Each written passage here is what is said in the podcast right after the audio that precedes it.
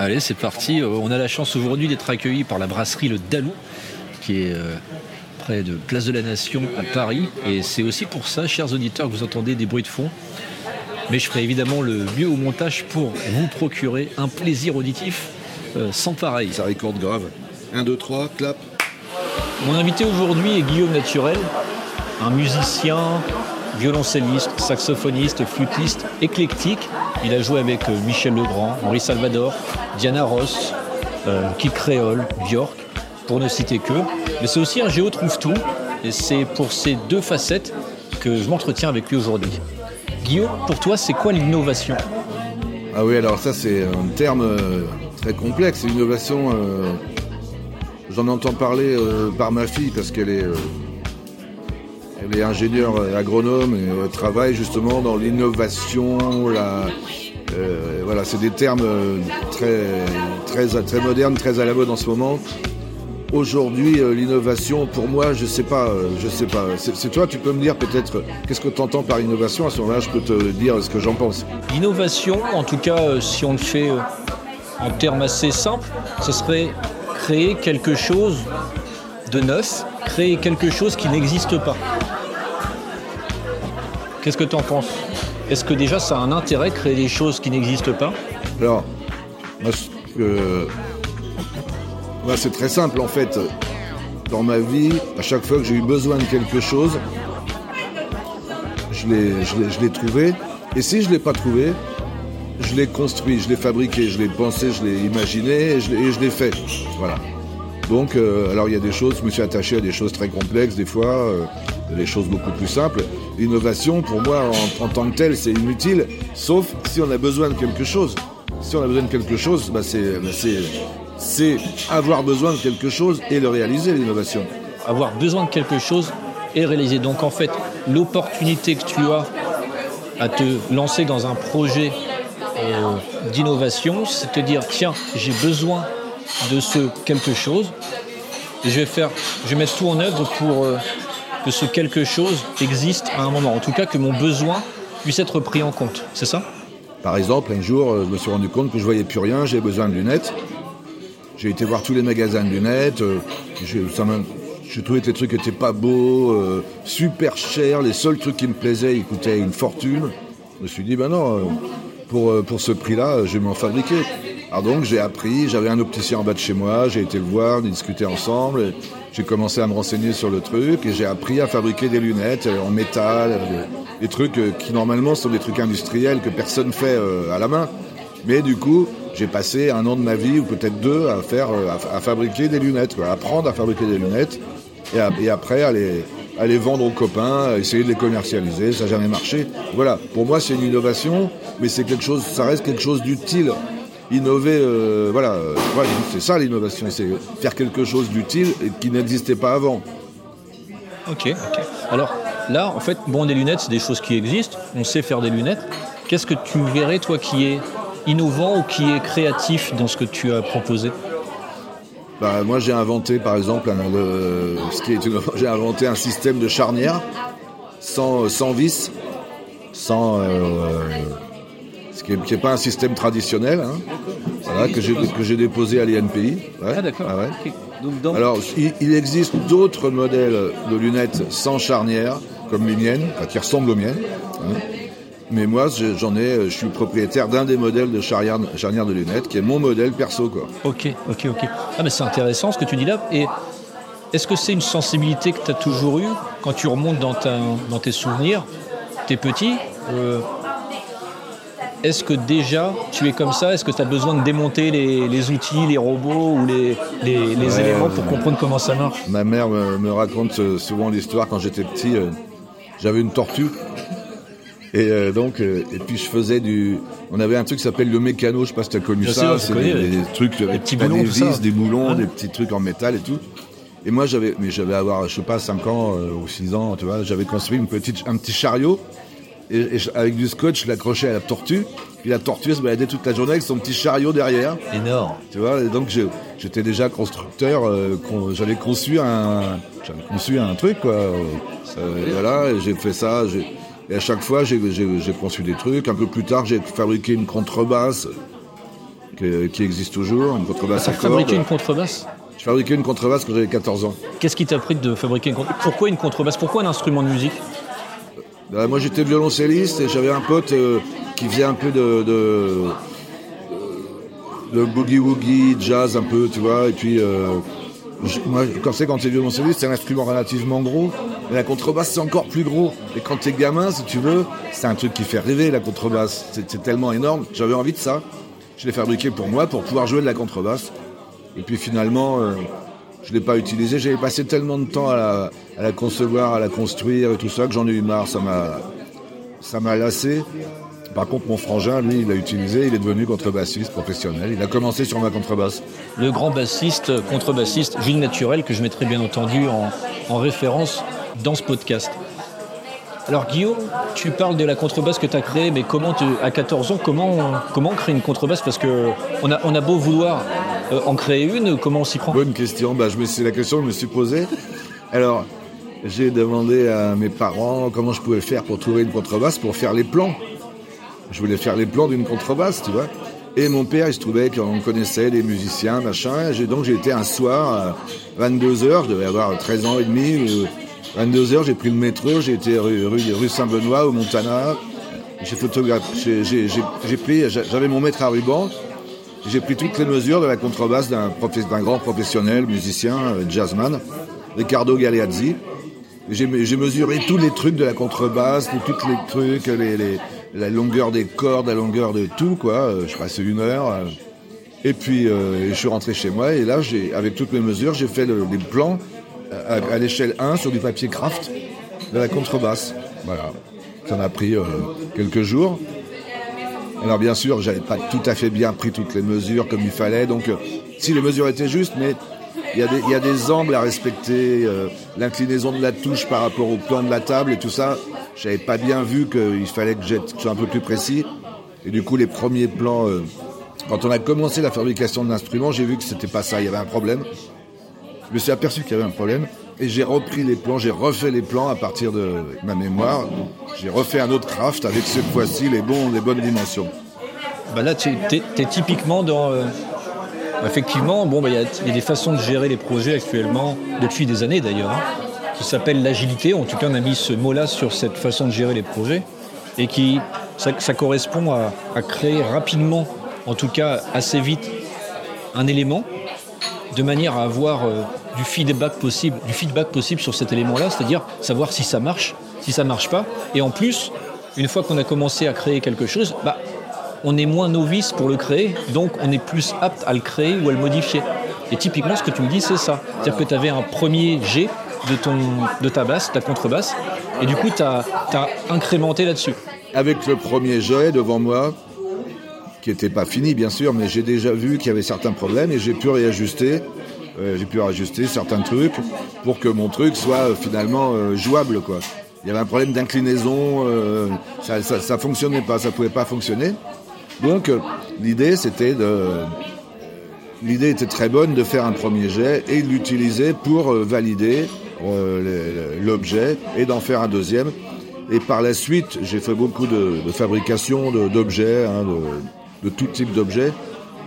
Et effectivement, je fais toujours maintenant un, premier prototype pour me rendre compte euh, de la, des, tenants et des aboutissants, pour me rendre compte si... euh, euh, parce que quand on veut créer un objet, on se dit ouais mais il faut que je fasse attention à tel paramètre ou à tel autre. Alors ok, tu crées un premier objet, et puis finalement, ce que tu avais pensé, c'est vrai, mais ça s'avère vrai, mais il y a d'autres choses qui viennent. Tout d'un coup, tu prends en considération d'autres paramètres que tu n'avais absolument pas vus grâce à ce premier objet. Et là, tu crées le deuxième objet, le deuxième prototype, on va dire, qui lui est fonctionnel, qui remplit toutes les conditions que tu avais, mais qui n'est pas encore optimisé ou simplement pas encore ergonomiquement adapté à ce que tu veux faire. Donc tu crées le troisième, et là normalement le troisième, tu peux carrément le vendre. Ouais, donc tu as une vision idéale de ton produit au début du projet. Toi, ta stratégie, c'est d'avoir un premier prototype, un deuxième, et finalement le produit final à la suite, c'est ça? Le premier prototype sert à, redescendre dans la réalité, parce qu'au début c'est un fantasme, un objet. Donc tu redescends dans la, réalité en voyant que ton projet, par exemple, tu peux pas l'utiliser parce qu'il est trop court, il est trop long, il est trop lourd, il est trop machin, il est pas assez solide, du coup, il est pas assez coupant, il est pas assez, voilà. Le deuxième, il te sert simplement à, résoudre tous ces problèmes que tu as vus pendant le premier, mais il reste bien sûr quelques perfectionnements pour qu'il soit vraiment intéressant. Donc c'est trois minimum pour moi. Comment tu es arrivé à cette stratégie? Parce que là, tu as 14 ans, tu m'as dit Tu as 14 ans et tu construis cette contrebasse. D'ailleurs, ça prend combien de temps? Est-ce que tu avais planifié quelque chose là-dessus? Non, en fait, j'avais dans, le, dans, l'école où j'étais, il y avait un atelier de, bricolage euh, où voilà, euh, il y avait des gens qui avaient construit des instruments de musique, quelqu'un qui était venu donner des cours de construction d'instruments de musique, auxquels j'avais pas participé, mais, ça m'avait intéressé.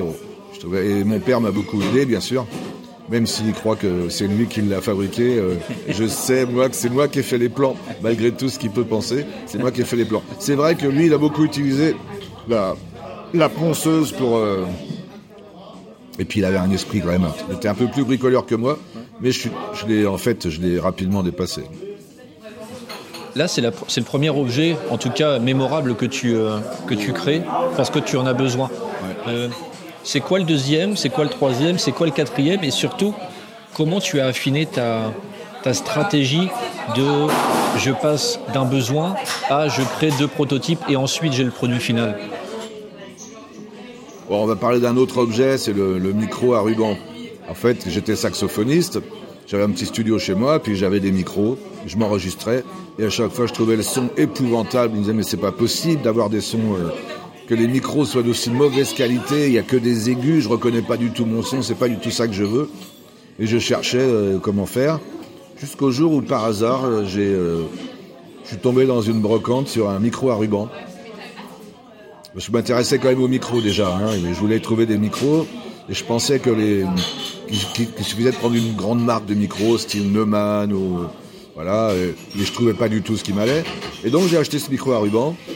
Je l'ai essayé je me suis dit, oh là là, voilà, voilà le micro, le micro idéal. Donc, c'est ça que je veux. Et comme ça coûte très cher, c'est introuvable, ça se trouve plus, c'est complètement démodé, je vais en fabriquer. Je vais m'en faire un. Ou, plusieurs. Comment tu réagis là alors Parce que tu dis, je veux m'en faire un, c'est l'objet qu'il me faut, c'est le produit qu'il me faut pour combler ce besoin. C'est quoi la stratégie derrière Alors là, il s'agit de... Au début, j'ai commencé par copier l'objet j'ai copié, mais surtout j'ai essayé de comprendre, parce qu'en fait le, capteur qui, va enregistrer le, son, euh, il peut avoir plusieurs formes. Donc j'ai commencé par expérimenter les différentes formes de ruban pour pouvoir arriver euh, donc avec un casque, un ampli, un, micro, un, ruban, et j'ai fait des essais sonores pour essayer de comprendre, et avec un analyseur de spectre pour essayer de comprendre en fonction de quelle taille de ruban ça marchait bien, quelle forme était valable, quelle forme n'était pas valable. Et donc j'ai appris euh, à, j'ai appris à, déjà le cœur, le, cœur du ruban, le cœur du moteur du ruban. J'ai appris à, pouvoir l'évaluer, à pouvoir le, fabriquer, parce que j'ai eu les dimensions. Euh, j'ai retrouvé en fait les dimensions idéales d'un ruban. La rétro-ingénierie en fait, ça s'appelle. Hein tu, as, tu as un, objet, tu vas le démonter. Ça se fait beaucoup d'ailleurs euh, dans l'analyse de la concurrence, que ce soit pour euh, les, automobiles, etc. Tu prends un objet, tu le démontes pour comprendre comment ça a été fait, euh, quelles sont les caractéristiques techniques, scientifiques. Et ensuite, toi, bah, tu peux t'en inspirer pour l'adapter à ton besoin et puis qu'il corresponde tout à fait à ce que tu, as comme idée. D'accord. Voilà, voilà, c'était très simple. Je voulais avoir un super son, un micro qui avait un super son. Et euh, par hasard, en tombant un peu sur une technique ancienne, sur un, objet ancien, j'ai réussi à, à remettre, euh, à retrouver les, secrets de fabrication des, ingénieurs de l'époque. Et, euh, j'en ai fabriqué. Alors bien sûr, il a fallu que j'aille... Comme je voulais en fabriquer plusieurs, ben, je me suis dit que de toute façon, il va falloir que je les vende. Si j'en fabrique plusieurs, il faut quand même que je rentabilise mon truc parce que euh, bricoler comme ça, euh, ça coûte super cher en fait.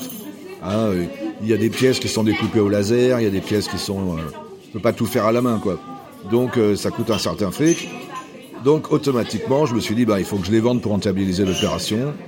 Et donc j'ai commencé donc à dessiner des pièces d'une façon avec du dessin industriel. J'ai commencé à utiliser des logiciels de dessin en 2D, en 3D. J'ai pris contact avec un découpeur laser qui m'a beaucoup aidé à, concevoir le, micro, enfin en tout cas à avoir les pièces pour pas cher quoi. Et la stratégie, tu sais, que tu as évoqué tout à l'heure, à savoir un prototype de prototype et hop, je suis sur mon produit, elle était déjà présente à ce moment-là ou est-ce que c'est au cours de ça Ouais, je l'ai peaufiné là. Parce que là, c'est pas trois prototypes que j'ai fait, c'est plutôt 150 quoi. Ah, t'en as fait 150 derrière Ouais, ouais. J'ai retrouvé une caisse de jour là, dans mon garage. Et on a, vous voyez qu'il y en avait 5-6, mais il y, en a, il y en a au moins 50 euh, des prototypes. Eh ben, on donnera les références hein, pour pouvoir euh, se procurer ces microphones à ruban naturel. Voilà. Ok, c'est intéressant. Donc là, c'est un deuxième exemple de ce que tu as pu euh, construire, de ce que tu as pu. Alors, est-ce qu'il y a de l'innovation dans celui-ci ou c'est simplement adapté à ton besoin? Ou est-ce que d'ailleurs c'est innovant pour les saxophonistes? Bah, C'est-à-dire que euh, c'est une technologie qui a été abandonnée dans les années 60, donc qui n'existait plus quand je m'y suis intéressé. À partir du moment où je m'y suis intéressé, j'ai vu qu'il y avait d'autres gens à travers le monde qui s'y intéressaient. Il y a des gens qui en ont refabriqué. Hein, euh, et alors, simplement, euh, euh, j'ai vu à cette occasion-là que les gens qui en ont fabriqué sont, sont beaucoup moins intelligents que moi, en fait, finalement. Mais ils ont fabriqué de la merde, en gros, quoi. Ouais, ils ont fabriqué, ils sont partis de. Ils sont pas partis. Moi, je suis parti d'un micro parfait pour avoir un son parfait, le plus idéal possible. Eux, ils sont partis d'un autre, d'un axiome qui est d'essayer d'en vendre. Donc ils n'ont pas fait un bon micro, ils ont fait un micro qui puisse se vendre facilement. C'est pas pareil. Moi j'ai fait le meilleur qui existe. Ah c'est quoi les critères justement, les critères de performance pour toi euh, sur euh, la partie création de quelque chose. C'est quoi? À quel moment tu dis j'ai été performant? Alors c'est plein de critères la performance. Hein. Ça peut être j'ai fait le bon micro, mais ça peut être aussi j'ai fait le bon micro et pas cher. J'ai fait le bon micro pas cher et je me suis amusé, tu vois. C'est quoi les critères de performance que tu as quand tu es dans cette situation? Euh, Moi je suis un pur et dur. Moi c'est une 100% les critères, c'est la qualité du son. La qualité du son, point. Tu vois, c'est tout. Il n'y a pas d'autres critères. Et puis, euh, et la, possibilité de l'utiliser de façon simple, hein, qui est pas, qui fasse pas, euh, on soit pas obligé d'amener trois semi morts pour faire un enregistrement, mais juste, et bien sûr, ce que j'ai essayé, comme je voulais le vendre, j'ai essayé de le faire beau aussi, pour qu'il plaise, et pour que d'abord il me plaise. Moi, je suis sensible aussi beaucoup à l'esthétique, hein, donc j'ai fait un micro que je trouvais très beau, et du coup, tous les gens qui l'ont vu l'ont trouvé super beau, et bien sûr, comme il marchait très bien, j'ai réussi. Euh, bah, j'ai sorti un vrai produit et je suis le seul euh, fabricant de micros euh, en, Europe en fait. Hein. D'accord, je comprends. Donc un de tes critères, enfin tu as plusieurs critères pour voir si tu as réussi ton projet ou pas, c'est alors la qualité. Bah, la qualité euh, pour un, musicien comme toi, en fait on pourrait croire que c'est subjectif mais pas du tout, parce qu'il y a des vrais critères acoustiques pour les saxophonistes, etc. C'est l'amplitude de, de, sensibilité. En fait un bon micro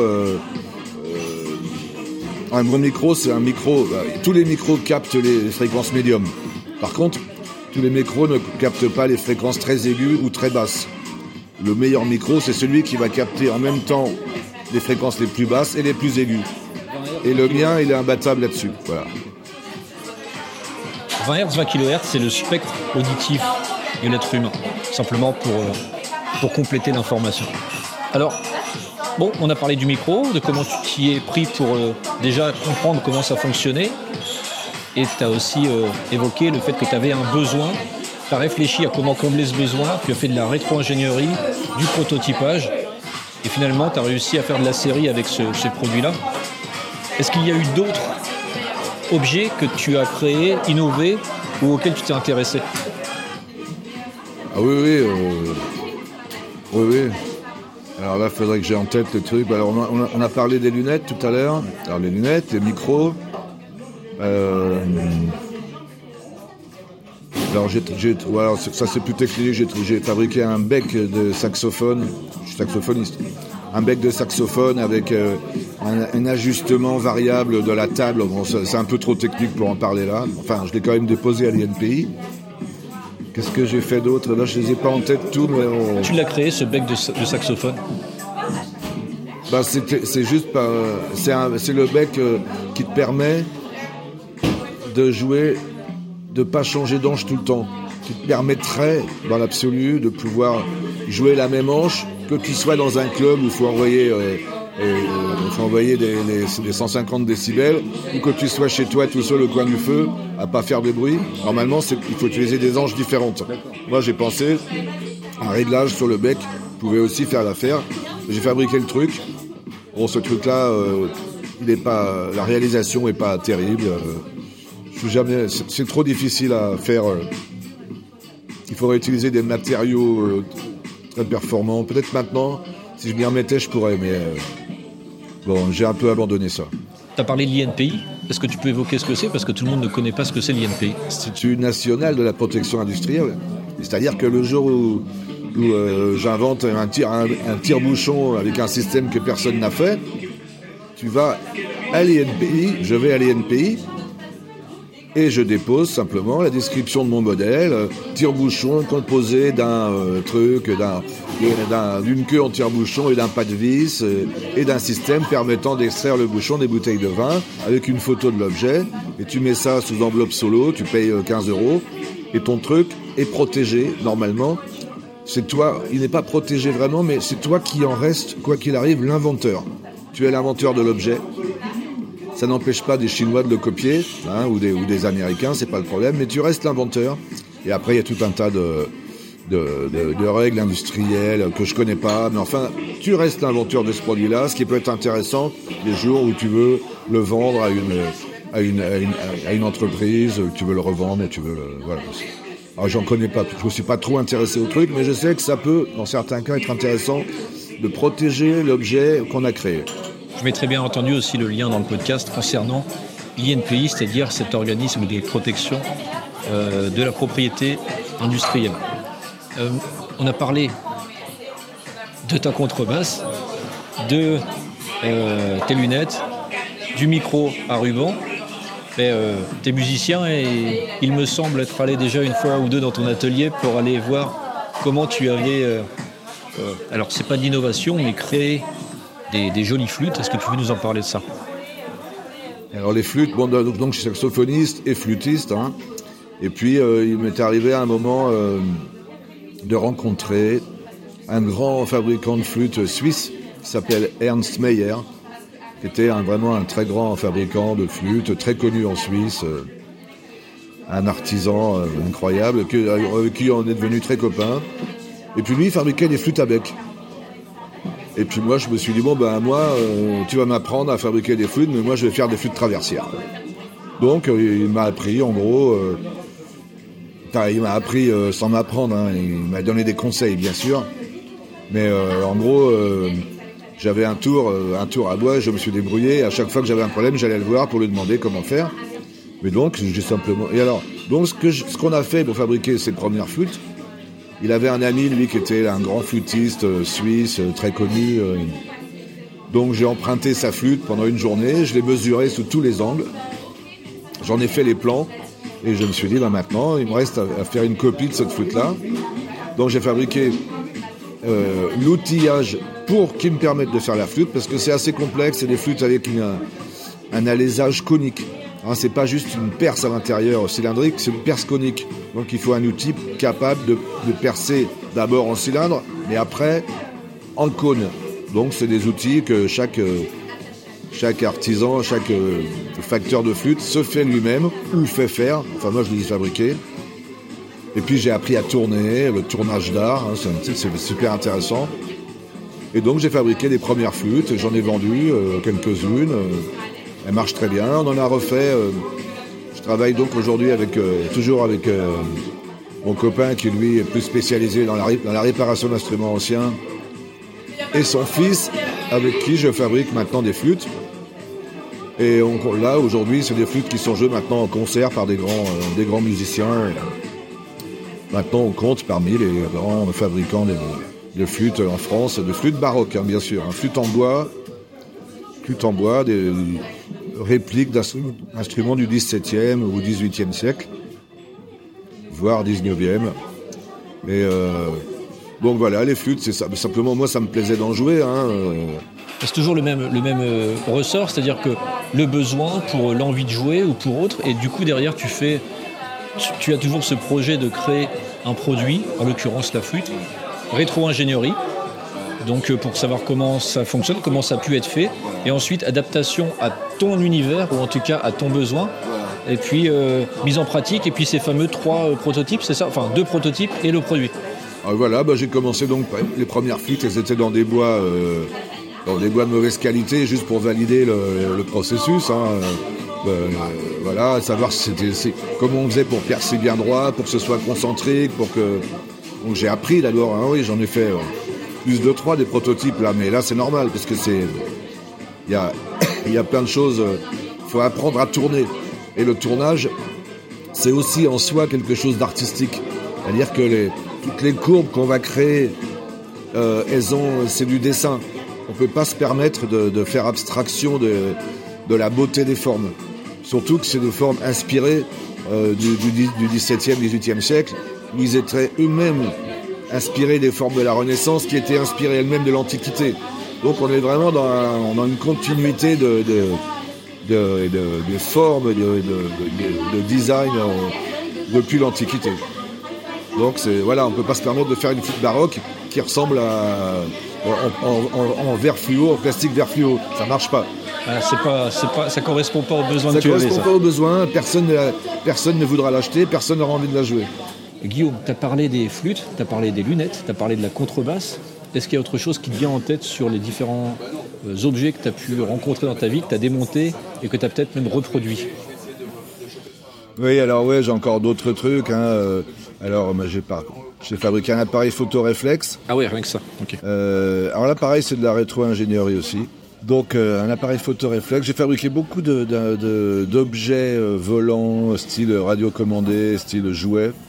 Euh, des jouets volants, roulants, navigants, un bateau à vapeur, des, avions de toutes sortes, à moteur, sans moteur, des planeurs, des, voitures euh, télécommandées, et, puis d'autres trucs encore. J'ai fait pas mal d'électronique aussi à un moment. Concernant les micros, j'ai voulu amener des, des- évolutions au micro. Je me suis intéressé à l'électronique, je suis passé à l'Arduino à un moment. J'ai appris un petit peu les bases du langage Arduino, donc le base, la base des- du codage de, de des machines, ce qui me sert beaucoup aujourd'hui pour, euh, pour faire marcher une CNC. Je travaille beaucoup avec une, une fraiseuse CNC.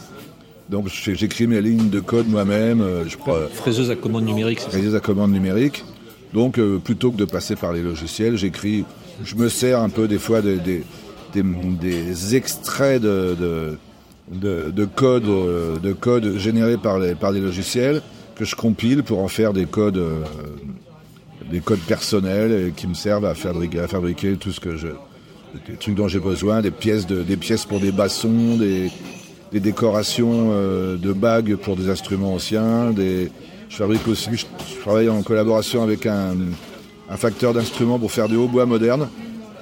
Donc c'est moi qui fais toute la, partie bois à la, fraiseuse. hein.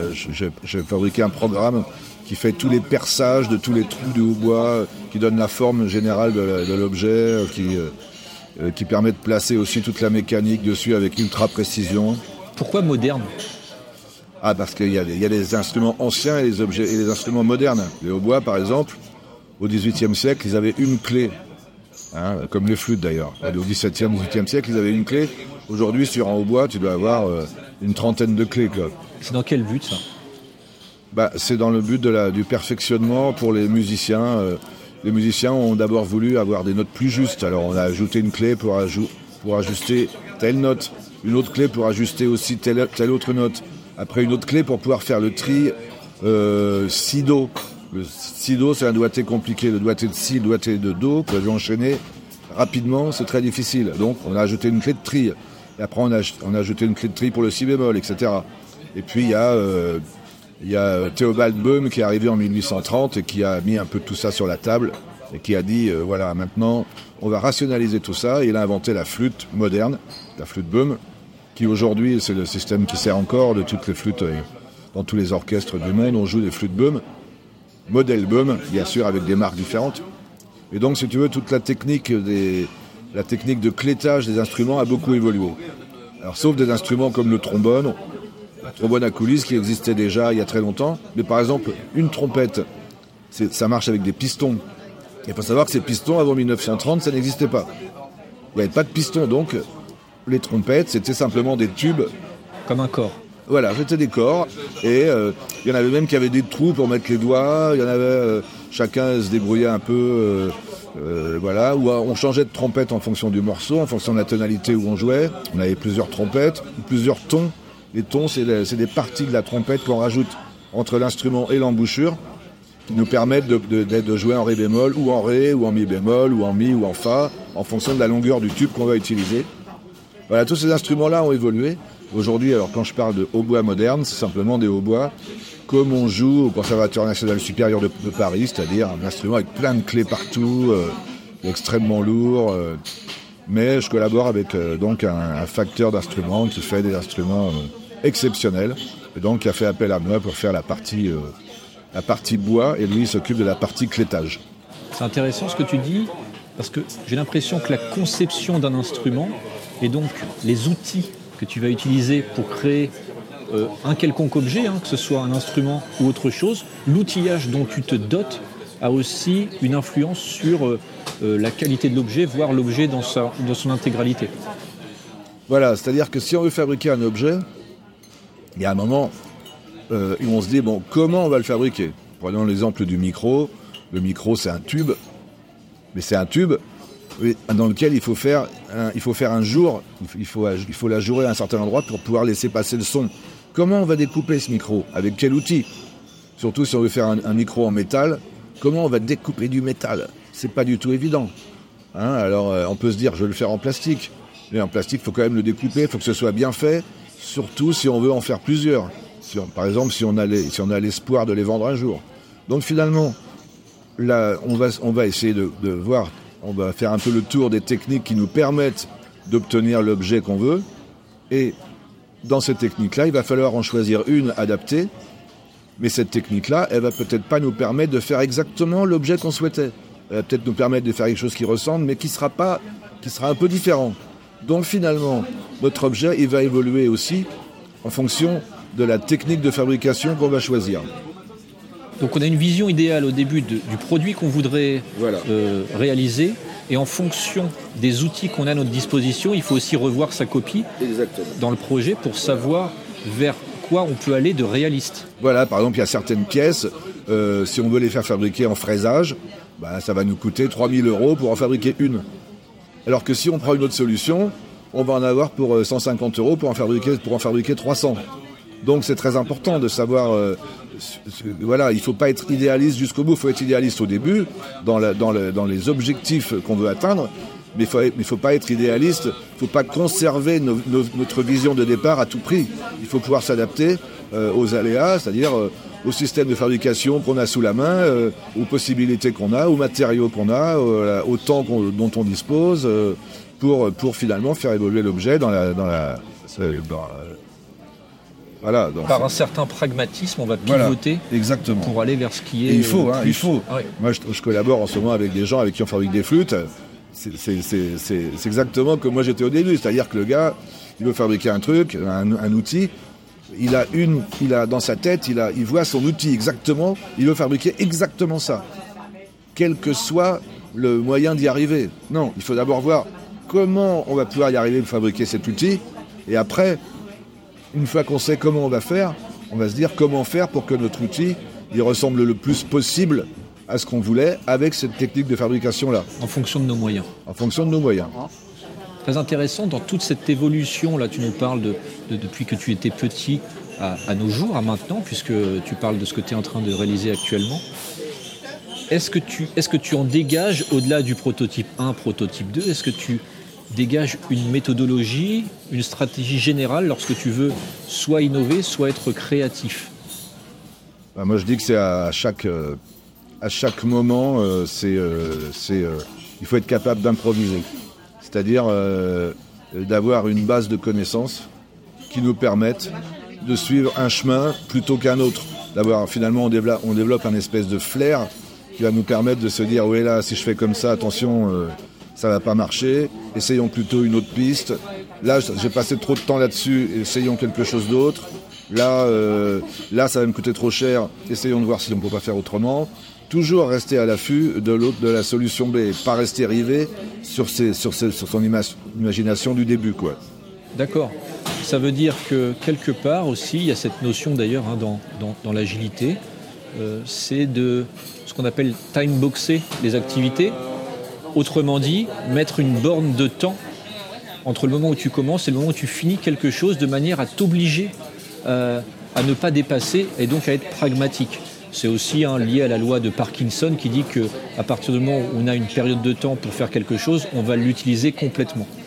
De ce que tu me dis, euh, il faut réussir à réfléchir dans ce sens-là pour être pragmatique.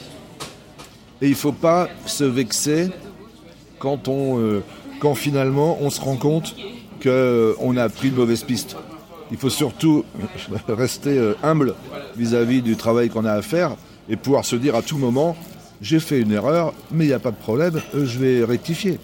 Mais je sais qu'il y a des gens qui ne peuvent pas faire ça, qui euh, et qui pensent que leur, aussi bien en fabrication d'objets, aussi bien en musique, hein, il y a des musiciens, ils composent un truc, et là, faut plus y toucher. C'est fini, parce que le morceau, il est fait, c'est sacré. Hein, c'est un grand, un grand moment de l'humanité, le morceau a été écrit, je suis un grand compositeur, donc voilà, nul n'y touchera.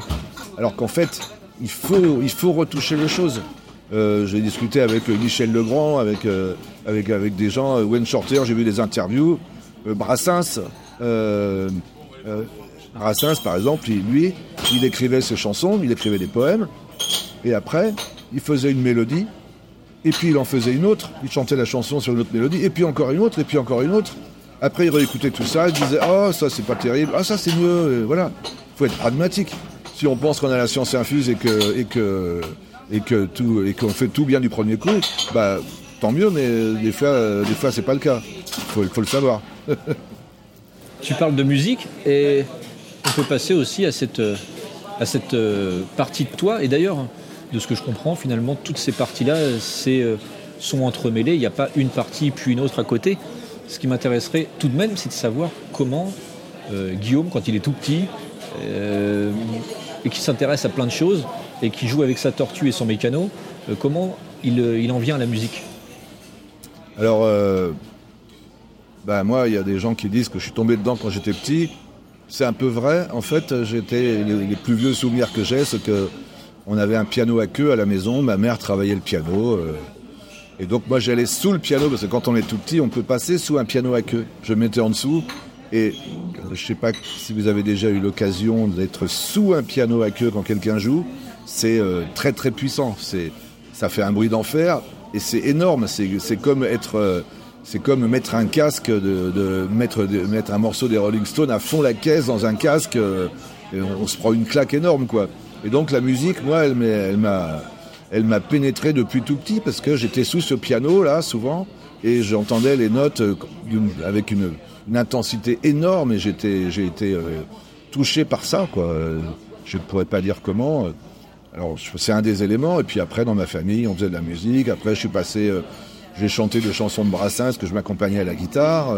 À quel âge ça Quand j'étais ado, peut-être à 12 ans, 13 ans, 14 ans. voilà, je, j'avais une guitare, mon père jouait un peu de guitare, moi j'ai appris vite fait à, poser les accords pour pouvoir m'accompagner, chanter. Euh, euh, et après, j'ai fait du. Euh, mon frère, il avait un pote qui jouait du jazz, donc on a, on a monté un petit orchestre de jazz. On a été, on a, on a, on a fait des concerts, on a fait des concerts tout de suite. voilà, ça a été complètement naturel. Moi, j'avais tout ce bagage du violoncelle, c'est-à-dire quand on connaît déjà Jean-Sébastien Bach, euh, elle connaît beaucoup de choses déjà. Comment tu t'es mis au violoncelle? Parce que tu dis que tu connaissais le violoncelle, mais à quel âge ça arrive? J'ai commencé à 7 ans le violoncelle, ouais. Parce que dans ma famille, on joue un instrument. Mes parents m'ont dit à 7 ans, euh, quel instrument tu veux jouer J'ai dit, euh, j'avais été voir un concert un peu avant. donc j'ai dit violoncelle, mais un peu par hasard, hein, comme un gamin de 7 ans peut dire, j'aurais pu dire de la trompette. Hein, et là, il se trouvait que c'était, je trouvais ça incroyable, cet instrument énorme, magnifiquement beau. Je trouvais ça très, très, très beau avec cette volute qui tourne en spirale euh, en haut de l'instrument. Pour moi, c'était, c'était, euh, c'était, c'était pas un instrument, c'était un instrument, mais qui était extrêmement bien décoré. Donc pour moi, c'était quelque chose de tellement beau. Et je pensais qu'un vrai violoncelle n'avait pas de volute. Je pensais qu'un vrai violoncelle, il y avait juste un manche, des cordes, et puis euh, c'était normal. Mais là, c'était tellement beau, je ne m'imaginais même pas un jour que je pourrais en avoir un. C'était euh, c'était un des plus bels objets du monde. Et d'ailleurs, les instruments de musique sont, à mon sens, les plus beaux objets du monde au niveau, euh, au niveau esthétique. C'est absolument merveilleux. C'est les proportions, les formes, les, c'est incroyable. Quand je t'entends depuis tout à l'heure, à chaque fois, il y a quand même cette, notion-là d'essence. à chaque fois que tu parles de quelque chose, on voit que tu es pénétré par, euh, par la situation ou par l'objet euh, au niveau de, la, vue pour, euh, pour le violoncelle. Après, c'est le son qui te traverse avec le piano. Tu es sensible à ça et même quand tu, quand tu es créatif, que ce soit dans la musique ou autre, est-ce que par quoi ça passe? Par quel sens ça passe tiens? Est-ce que tu entends d'abord ce que tu vas composer? Est-ce que tu le vois? Il y a des couleurs des fois, j'en ai parlé avec Alex Tassel, qui est un ami commun et euh, qui, me dit que lui, il voit des couleurs quand il compose, qui s'assemblent. Comment ça passe pour toi? Moi, en fait, je compose le même morceau depuis. Euh, je fais la même chose toute ma vie, quel que soit ce que je fasse, même que je compose, que je fabrique des objets, je suis à la recherche de, de quelque chose que j'essaye de comprendre, c'est-à-dire une, la beauté absolue qui est pour moi, on en parlait tout à l'heure, qui est pour moi proche de la, euh, pas de la nostalgie, mais on, avait employé un autre mot, euh, c'était le. Ben voilà, qui est proche de, quelque chose comme ça, de quelque chose de. La beauté, pour moi, elle passe par quelque chose d'ancien, de, parfait, de, de, retour aux sources, quelque part. Voilà. Euh, Fameux titre de, l'album d'Alex, Nostomania. Voilà, voilà. voilà, c'est. Bah, nostalgie. C'est pas vraiment une tristesse. C'est-à-dire que, regarde, les poètes, par exemple les poètes, ils vont pas faire un poème. Euh, eh, bonjour, ce matin, euh, j'ai été acheté à Cross-Pif et je me le suis envoyé avec un petit café. C'était super cool. C'est pas un poème, ça. Par contre, euh, je suis dit, ma chère âme que j'ai rencontrée un soir d'été sous la pluie, qui nous réchauffait alors que, ben, voilà. Ah, là, c'est tout d'un coup, c'est un poème. Et le poème, c'est quoi? C'est la c'est empreint de, beauté, de, beauté pure, de nostalgie, de, souvenirs, d'images. De...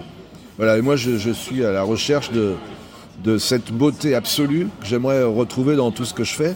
J'arrive un peu en peinture, des fois quand je fais des aquarelles, j'arrive à, transformer les paysages que je vois en quelque chose de plus. De, qui, qui au moins évoque des choses ou qui transmet peut-être une, euh, qui transmet une émotion. J'essaye de faire ça en musique aussi. Alors en musique c'est très difficile parce que les gens euh, euh, les gens attendent plutôt quelque chose de, moderne, de sympa, de qu'on puisse écouter en buvant une petite bière. Et moi, malheureusement, c'est pas du tout ça que je fais. Moi, je fais des trucs profonds, plombés à mort, extrêmement chiants et extrêmement euh, bon, voilà. Extrêmement sensitif en fait, hein, voilà. avec beaucoup d'émotions. Voilà, qui moi, qui moi me plaisent. Et moi, quand ça me plaît, c'est parce qu'il y, y a, une puissance, il y a une puissance émotionnelle dedans. Voilà, c'est ça qui me guide. Et je dirais même que les objets qui me plaisent aussi, c'est des objets beaux. Euh, les, voilà, c'est pour ça que je travaille je travaille pas le plastique. Par exemple, j'ai jamais vu un objet en plastique qui me plaise. Je travaille le bois ou le métal ou le, des, choses qui peuvent être euh, des matières nobles. Des matières nobles qui, qui puissent qui, peuvent être travaillées, qui peuvent être travaillées quoi. Pas, pas des trucs fondus. Il faut appeler un gars qui va te fabriquer un moule euh, et qui va injecter du plastique dedans et qui va te le rendre c'est pas beau. Il y, a peu de choses belles en plastique. On peut certainement en faire, mais c'est des technologies auxquelles on n'a pas accès en fait. Le plastique, on n'a pas accès à la technologie. Il faut passer par des, faut passer par, des usines, par des compresseurs, des trucs. Alors que tout ce qu'on peut faire, tout faire nous-mêmes euh, en, réalisation euh, personnelle, euh, c'est beaucoup plus intéressant. On peut aller beaucoup plus loin. On peut vraiment réaliser notre objet de A à Z et aller jusque là où on veut. C'est une histoire de temps après. La créativité, alors, si on fait le lien avec la gestion de projet, c'est vrai que euh, des fois on part de la page blanche et on doit réaliser quelque chose. Alors quelque chose au sens large, hein. ça peut être, euh, ça peut être une procédure, ça peut être euh, un objet, ça peut être tout et n'importe quoi. Toi, ton ressort pour être créatif dans cette phase de page blanche, c'est l'émotion. Ouais, c'est l'envie de faire quelque chose qui va qui va peut-être me toucher et toucher aussi les autres. Voilà. Sinon, l'objet sert à rien. Moi, je suis plus. euh, je suis plus euh, designer industriel dans le sens où je pense que les objets que je fabrique, que je conçois, c'est des objets destinés à un usage. C'est pas destiné simplement à, être regardé ou être. C'est pour ça que j'ai un peu du mal en musique. Euh, moi, j'aime bien la musique si elle sert à faire danser, si elle sert à, finalement, à- si elle a une fonction. Si c'est juste pour prouver que je suis le, mu- le meilleur musicien, le truc, ça ça m'intéresse pas la musique. C'est pas, pas ça. Il y a des gens euh, qui ont suffisamment d'ego pour avoir envie de faire de la musique pour, montrer qu'ils sont les meilleurs. hein. Euh, et J'imagine Mozart en faisait partie, euh, etc. Et j'ai aucun, euh, je veux dire, je- ils ont le droit de penser comme ça. hein. Il n'y a pas de problème. Ce qui peut aboutir aussi sur des. euh, Ce qui peut être merveilleux. Mais chacun a ses ressorts en fait. hein. Chacun a ses ressorts. Moi, c'est pas. euh, moi, c'est plus faire, faire du beau, faire des choses de, de beau et en plus fonctionnel si possible. Ok. Voilà. Alors là, tu as parlé, parlé aussi de, de la collaboration, parce que tu parlais de Mozart qui pouvait peut-être être, euh, entre guillemets, un loup solitaire. On parle d'ailleurs des, grands compositeurs, hein, souvent ont été dans, euh, cet état- d'esprit-là. En revanche, quand on est dans un groupe, toi particulièrement, tu as évolué dans des groupes de jazz, dans des big bands, et là, ça rejoint cette notion d'équipe, voire d'équipe projet. Comment ton état d'esprit créatif et où il y a besoin d'avoir euh, euh, une réponse au pourquoi, pourquoi je fais les choses, comment cette, cette sensibilité-là, ton caractère, peut être pris en compte dans une équipe, voire un groupe de jazz par exemple Ouais. Alors, il y a plusieurs choses là-dedans. euh, C'est-à-dire qu'il y a déjà d'une part. euh, bon, il faut savoir que quand on travaille au sein d'un orchestre, on est, on est peut-être. euh, on est peut-être les employés d'un chef d'orchestre, mais on est aussi des collègues. C'est-à-dire que un vrai musicien, et euh, Michel Legrand en fait partie, ou les gens avec qui j'ai travaillé en font partie, un vrai musicien, il est capable de faire confiance aux autres musiciens. S'il n'en est pas capable, de toute façon, il ne pourra pas faire de musique, il ne pourra pas faire quelque chose d'intéressant. Il faut justement compter sur la capacité des autres à aller dans le même sens que nous. Donc ça déjà, c'est une première chose. Donc, ce qui veut dire que malgré que je sois rebelle à toute forme euh, d'autorité, euh, euh, parce qu'en fait c'est ça, hein, je, suis, un caractériel qui a jamais pu m'adapter à, l'autorité. Hein. Il faut pas se le cacher. Malgré ça, j'ai pu travailler souvent avec des gens qui étaient mes patrons, entre guillemets. Mais pourquoi j'ai pu faire ça? Parce qu'ils avaient un certain respect pour moi, parce que je suis aussi musicien comme eux. Et entre musiciens, on ne peut pas vraiment fonctionner en termes de patron-employé. Donc finalement, ça m'a sauvé et j'ai pu, j'ai pu collaborer avec des, avec des gens et devenir même euh, des... des, euh, je vois par exemple Ernesto Tito Puentes, qui était un, un grand trompettiste cubain qui avait son big band. Finalement, euh, je fais- au début, je faisais partie du big band et petit à petit, je suis devenu arrangeur pour les morceaux, je suis devenu compositeur et à la fin, les disques qu'on a sortis ensemble, euh, ben, il y avait près de la moitié des morceaux qui étaient composés et arrangés par moi. Parce que j'ai su, d'une part, rester à ma place quelque part de simple musicien et de pas empiéter sur son terrain de, chef, de leader, ce qui est très important. Parce qu'un chef ne peut pas se permettre d'avoir un, autre chef qui le jalouse et qui essaye de, de piquer sa place. Il faut savoir à quelle place on est. Mais il ne faut pas accepter tout non plus. Il ne faut pas accepter euh, les, ordres qui ne sont pas logiques. Chose qu'on peut faire dans le milieu de la musique, qu'on peut peut-être pas faire dans le milieu d'une entreprise. Ou même si on a dans une entreprise, si un chef te dit tu vas faire ça, eh ben je crois qu'il faut le faire. En musique, si on me dit tu vas faire ça, je peux dire oui, mais je vais le faire à ma façon. Et là, l'autre peut rien dire. Il y a une forme de respect euh, qui est peut-être plus euh, générale, on va dire. Il y, a un, vrai ressort en entreprise pour euh, savoir qui est à sa place. Et ça s'appelle euh, la matrice RACI, Responsible, Accountable, Consulted et Informed. Et ça, c'est un outil très très important pour tous les gestionnaires de projets qui, qui écoutent ce podcast. La matrice RACI, faite là, à chaque début de projet, ça permet de savoir qui doit faire quoi. Ouais, c'est-à-dire que ça évite qu'il y en ait un qui a envie de prendre la place de l'autre, en gros, parce que ce qu'il fait est plus intéressant, ou parce que lui, il peut rester chez lui un peu plus longtemps le matin, alors que nous, on est obligé d'arriver pour visser les tubes de dentifrice à, à 8h15. alors il y a ça, effectivement, puis il y a aussi de qui est la responsabilité de cette tâche, qui doit attendre qui, etc. Et donc, en particulier, avoir cette matrice RACI va nous permettre de savoir qui est en charge de quoi et à quel moment. Je crois qu'on peut peut-être parler euh, du travail en équipe, parce que c'est, euh, je pense que c'est un... Bon, moi j'ai pas mal d'expérience là-dessus. Alors j'ai jamais travaillé vraiment en entreprise. Par contre, j'ai beaucoup travaillé en équipe depuis euh, l'école, hein, où on travaillait. J'étais dans une école un peu particulière, qui s'appelle l'école de Crowley. Qu'est-ce qu'elle a de particulier cette école? C'était en fait une école euh, à l'époque euh, d'enseignement nouveau. C'était une école d'application pour les nouvelles méthodes de, pédagogique. Donc j'ai été un peu, on était un peu à la pointe. on a beaucoup, en tant qu'élève, entendu parler de pédagogie. On a beaucoup réfléchi là-dessus et on a notamment beaucoup travaillé en équipe d'enfants.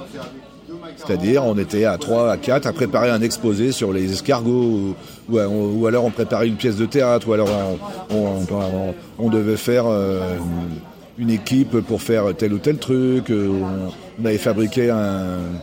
Un jour, on avait fabriqué un monstre parce qu'il y avait des gens qui étaient venus filmer dans notre école. Ils voulaient filmer une bataille de monstres. Alors, on a fabriqué un énorme monstre en tissu, euh, donc tous en équipe, répartition des tâches.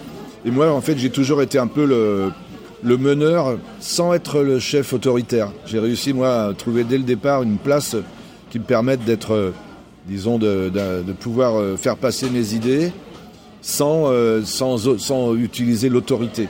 Le leadership naturel. Voilà, donc j'ai ça, moi. J'ai ça, je peux le faire, ça ne me pose pas de problème.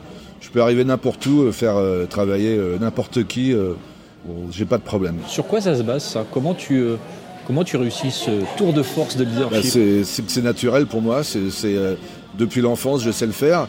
et je sais que, bah, en fait, euh, ce qui empêche les gens de faire ça, c'est simplement c'est l'ego.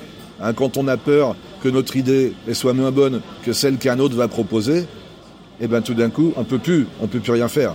Il faut être suffisamment sûr de soi pour savoir que ce qu'on propose, ça vaut euh, aussi bien probablement les idées des autres, et pas avoir peur d'accepter la critique et de se dire ah bah oui si la critique est fondée euh, ah, bien sûr on va changer euh, on va changer de, truc même si même si l'idée vient de quelqu'un d'autre c'est de l'humilité? C'est de l'humilité absolument il faut surtout il faut surtout être humble sinon bah, on peut pas diriger une équipe hein. Sinon sinon tu te mets tout, le monde à dos euh, tu fais une erreur ça arrive de faire des erreurs tout le monde en fait un patron peut en faire si tu es patron que tu fais une erreur tous les employés tous les gens qui travaillent pour toi vont le savoir de toute façon et ils vont tous se dire oh là là, il a merdé, euh, ça va pas du tout, euh, il est nul, tout ça. Non, il faut accepter de faire des erreurs, bien sûr, c'est la base. Et dans tout, tout le temps, toujours, toujours, dans tout ce qu'on fait. Si on n'accepte pas ça, euh, on peut peut pas avancer, on ne peut rien faire de bon même. C'est la base de la base. Donc ça veut dire avoir une certaine confiance en soi, et en tout cas, pas avoir la peur de l'échec et encore moins avoir la peur du jugement des autres. C'est-à-dire avoir suffisamment fait de choses soi-même pour avoir une certaine confiance en soi. Et, de ce que je comprends, c'est une confiance qui n'est pas euh, euh, une confiance d'être au-dessus des autres, mais au contraire, une confiance qui permette d'accepter n'importe quelle critique qui fera de la construction derrière. Exactement. Par rapport aux équipes, euh, est-ce que tu as trouvé des bonnes pratiques Par exemple, je ne sais pas moi, tu as dû faire du tourbus pendant des années, tu as dû faire des balances, tu as dû faire des choses, des répétitions. Est-ce qu'il y a des choses que tu pourrais évoquer Par exemple, pour la gestion de conflits? Est-ce que le conflit, c'est quelque chose de courant dans ces équipes-là qui sont souvent rapprochées, qui vivent, et les, individus vivent les uns avec les autres pendant plusieurs jours? Est-ce qu'il y a euh, des méthodes pour gérer les conflits, voire pour les éviter? Alors, euh, j'ai suivi à un, moment un, stage d'une semaine pour être euh, un stage d'aptitude à la fonction de directeur de centre pour mineurs c'est-à-dire en gros directeur de colo. Quoi. Et c'était absolument passionnant. J'ai appris énormément de choses. Notamment, ben, on, parlait de la gestion de conflits, euh, euh, gestion des équipes d'animation, gestion des équipes de, d'intendance, euh, relations avec la presse, tout ça. Bon, tous les aspects qu'un directeur de centre doit, doit pouvoir connaître, et ça m'a été extrêmement utile. Alors il y a plusieurs types de conflits. Il y a les conflits entre des, subordonnés et un, patron, comme on appelle ça. Euh, voilà.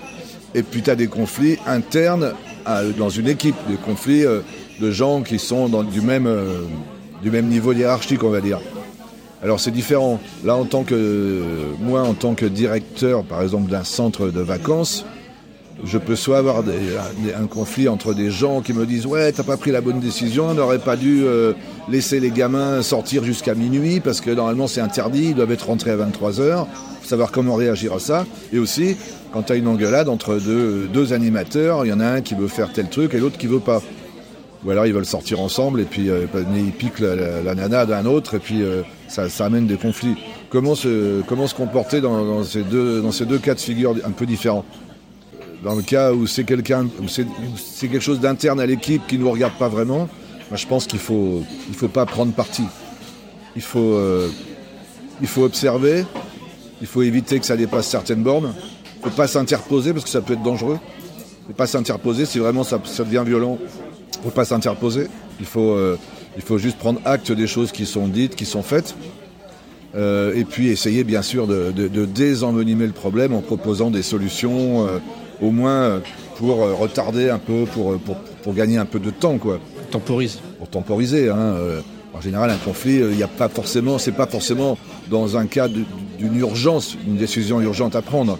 Ça peut, ça peut, on peut reporter la décision à quelques jours. Quand c'est carrément un conflit entre nous qui sommes la hiérarchie et quelqu'un qui est subordonné, à ce moment-là, c'est un peu différent. Là, c'est c'est euh, en général, euh, c'est simplement un, euh, de la, un, genre de jalousie, comment ça s'appelle dans, le cadre du travail C'est ah, peut-être de l'envie. Quelqu'un qui veut être calife à la place du calife, quoi, finalement, qui pense, qui, pense que ses idées sont meilleures que les nôtres, mais manque de chance, il n'est pas, il a, il pas le patron. Donc il faut là, il faut savoir imposer son autorité. C'est tout bête. C'est juste, c'est juste. Il faut dire attention. Là, c'est moi le chef si jamais tu n'es pas d'accord, tu es viré. C'est tout.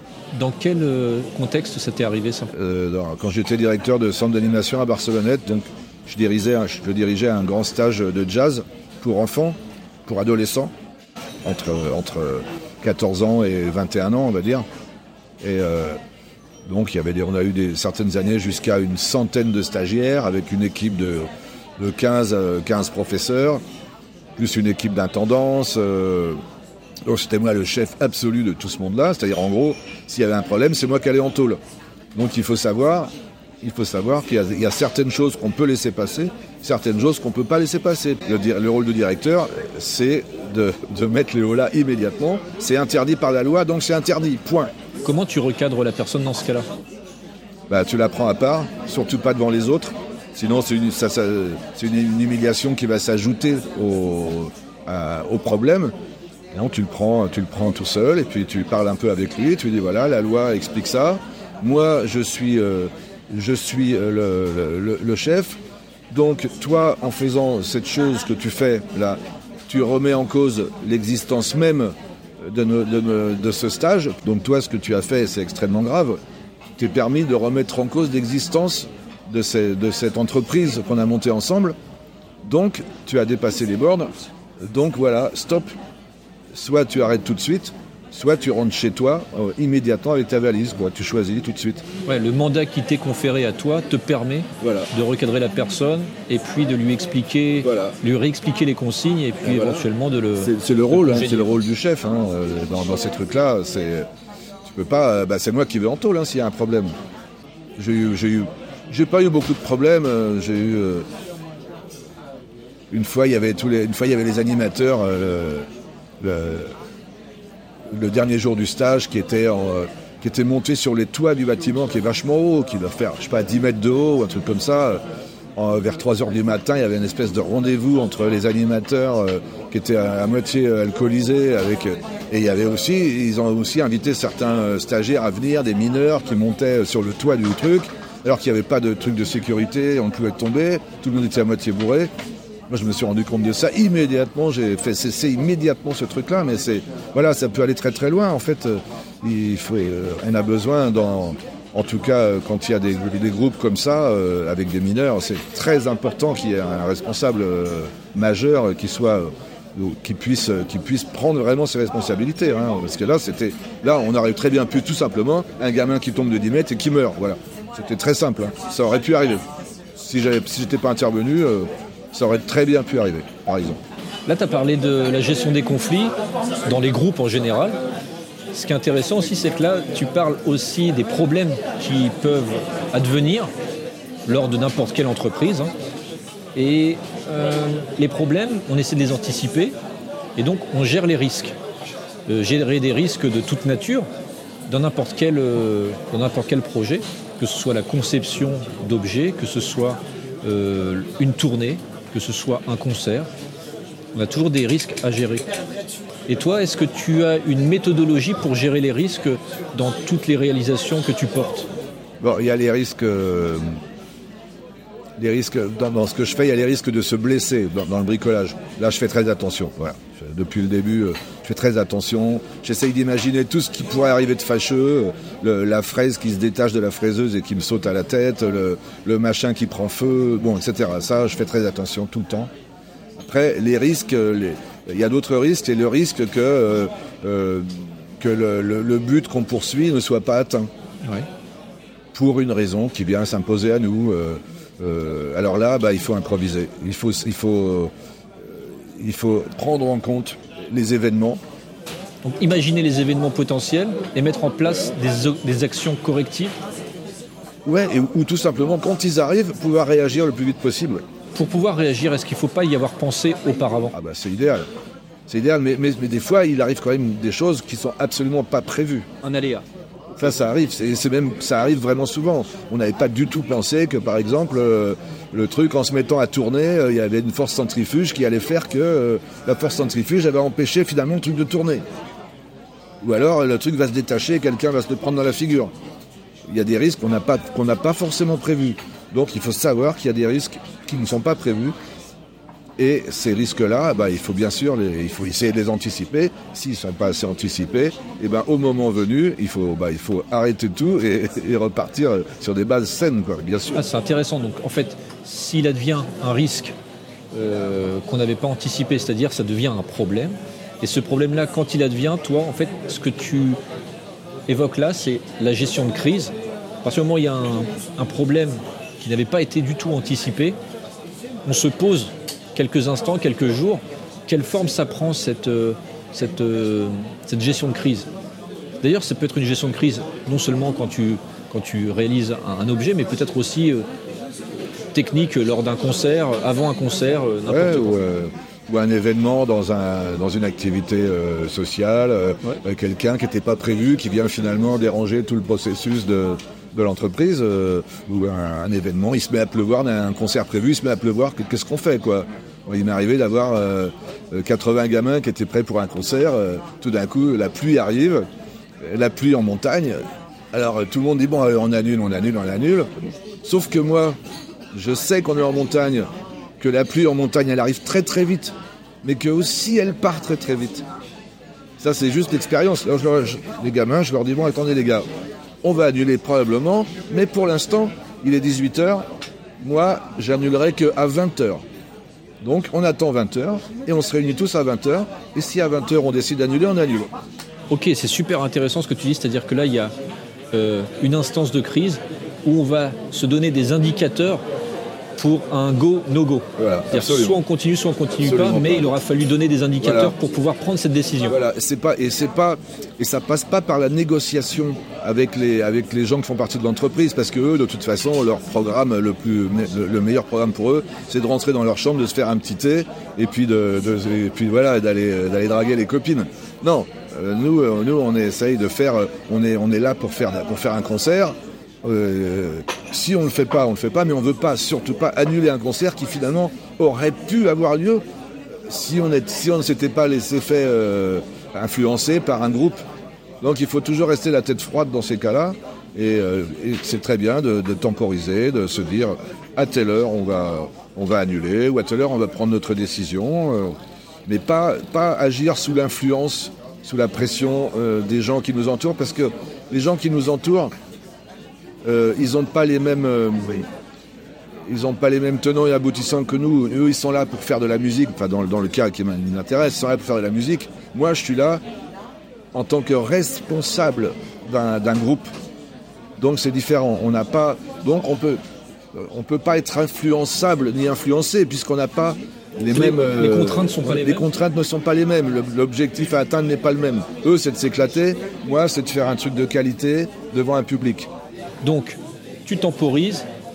Peut-être qu'avant d'ailleurs, tu auras pu euh, évoquer ou à ce moment-là, tu évoques des critères objectifs que tu vas sélectionner. Et ces critères objectifs vont être passés en revue lors de la, la session qui permet de dire on y va ou on y va pas. c'est ça. Bah, en l'occurrence, là, c'est la météo. S'il y a moins d'un centimètre d'eau sur la pelouse et que, que- et que la météo annonce qu'il va plus pleuvoir, le concert a lieu. Et en général, d'ailleurs, le concert avait lieu. Donc, c'était euh, à chaque fois, j'ai eu la chance de, de- de- d'avoir. J'ai bien réagi. Je me suis jamais, je me suis jamais fait avoir. Mais euh, alors là, alors, des crises. Peut-être prenons un autre exemple. Dans quel, euh, dans un orchestre, par exemple? N'importe quelle situation de crise, comment tu peux réagir? Comment on peut réagir? Et qu'est-ce qui, toi, t'a semblé le plus efficace depuis euh, toutes ces années dans ta carrière? J'ai un autre exemple. C'est dans un orchestre, on enregistrait un album, et puis le, chef d'orchestre m'avait demandé, euh, moi, musicien, d'amener un, un tromboniste. Donc, non, c'est même pas ça. Bref, il y avait un tromboniste, en fait. euh, et puis, il s'avère qu'au moment de l'enregistrement, le tromboniste n'était pas tout à fait à la hauteur euh, de ce qu'il fallait faire. Il n'était pas tout à fait là. Donc, finalement, il ralentissait le fonctionnement de, tout- de toute l'entreprise. Et donc, ça n'allait pas. Et moi, le- donc le chef d'orchestre est venu me voir, il m'a dit qu'est-ce que t'en penses, est-ce qu'on le vire et tout? Et moi j'ai dit non, il est là maintenant, il faut le garder. Et je regrette. J'aurais dû dire on le vire. Ben oui, quelqu'un qui ralentit l'entreprise euh, l'entreprise euh, de la collectivité, on le vire. On lui explique euh, vite fait, euh, s'il s'il réagit pas instantanément, il est viré. C'est tout. Il n'y a, a aucune autre solution. Euh, on n'est pas là pour... euh, Pourquoi tu as pris cette décision-là à cette époque-là? Bah, en fait, j'étais trop gentil et, et ça m'a appris justement que quand, on- que quand le- le- la, collecti- la- la- la collectivité est plus forte que l'individu. C'est la, collectivité qui doit déterminer le sens de nos actions. C'est pas l'individu, c'est pas les égaux, c'est pas, c'est l'objectif à atteindre, l'objectif collectif qu'on s'est donné. Ah, on se repose la question du pourquoi lors de, lors de la situation de crise. Bien sûr. Pourquoi on fait les choses Bien Et sûr. en fonction de est-ce que le pourquoi est, euh, est mis en, en cause ou pas, Voilà. à ce moment-là, on prend la décision. Exactement. C'est exactement ça. C'est pas, euh, c'est pas combien on est, euh, combien il y en a qui veulent aller se coucher, combien il y en a qui veulent faire le truc. Non, c'est, on est là pour un, pour telle chose. Est-ce que le, est-ce que la situation dans laquelle on est mérite qu'on annule cette chose-là ou mérite que, ou mérite qu'on la fasse coûte que coûte, malgré les éléments? Ah, c'est, il faut se reposer la question. Et ça, il n'y a que le chef, il n'y a que le, le responsable qui peut le faire. Parce que nous, on a, les éléments pour pouvoir, euh, euh, guider cette chose-là. Les gens, à qui on a fait a- appel, qui sont des techniciens, musiciens, qui sont des stagiaires, qui sont des intendants, ceux-là ne peuvent pas réfléchir en même temps que nous. Parce qu'ils n'ont pas les mêmes, euh, on n'attend pas les mêmes choses d'eux. Ils ne sont pas responsables. Et oui, oui, on revient à cette matrice de responsabilité qu'on a évoquée tout à l'heure. Il y a quelqu'un en dernier recours, en prenant en compte tous les éléments qui ont été euh, fournis par les collaborateurs, qui doit prendre cette décision. Il est chargé de prendre cette décision. Voilà. Merci Guillaume pour, euh, pour cette discussion. J'ai trois questions rituelles dans ce podcast. Et donc bah, tu vas pas y couper, tu vas avoir droit à ces trois questions rituelles. La première, c'est que conseillerais-tu aux gens qui décident de mener leur projet de, de discuter avec des gens dans la partie, dans la même partie. Je ne sais pas si c'est si le projet de faire une, fabriquer une- un véhicule, bah, de discuter avec des gens qui en ont déjà fabriqué. Si c'est de fabriquer une, voilà, de se renseigner d'une façon technique, de se renseigner aussi euh, sur ce qui existe déjà, parce qu'on est toujours content d'avoir inventé un truc, mais en fait, ce qu'on fait, souvent, ça existe déjà. Donc, renseignons-nous avec honnêteté sur ce qui existe déjà. S'il n'y a pas des choses qui ressemblent, dont on pourrait s'inspirer, ou quitte à se dire que finalement, ce qu'on veut faire, bah, ça existe déjà, que c'est pas la peine de le faire. Hein, ça peut aller jusque-là. Euh, et puis, surtout, euh, euh, patience, essayer de ne pas faire rentrer nos problèmes personnels dans nos projets. Quoi. Essayer de simplement de, profiter des gens qui nous entourent, des expériences de ceux qui nous entourent aussi pour, pour monter ce projet. Tout seul, on peut fabriquer une paire de lunettes, un micro, mais fabriquer des choses plus compliquées, c'est très difficile.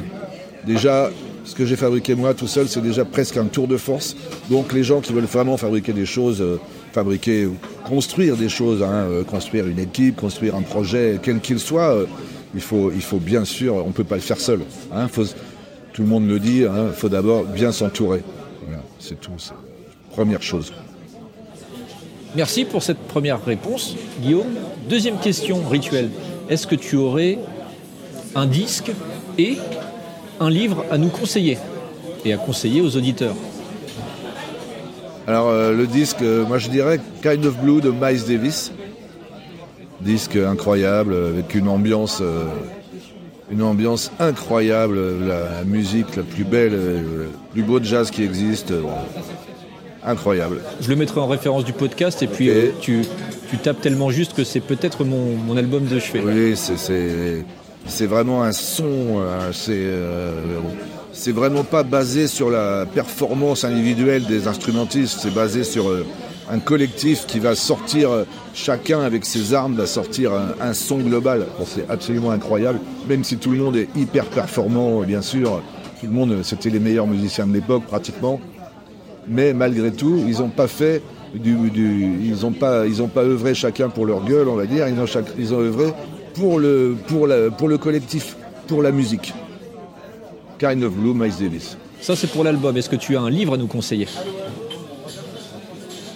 Quelque chose qui t'aurait marqué Moi, j'ai adoré. Euh, qui m'aurait marqué. Euh, moi, j'ai adoré L'Allée du Roi de François Chandernagor, qui est en gros le, récit de la vie de Madame de Maintenon, la, deuxième maîtresse de Louis XIV, qui est devenue pratiquement, euh, pratiquement reine, qui, est enfin, voilà, qui était une personnalité incroyable, d'une famille noble, déchue et pauvre, et qui finalement a remonté la pente et est arrivé au sommet. Alors, c'est pas tellement du tout un modèle pour moi, c'est juste que le, livre est tellement passionnant à lire.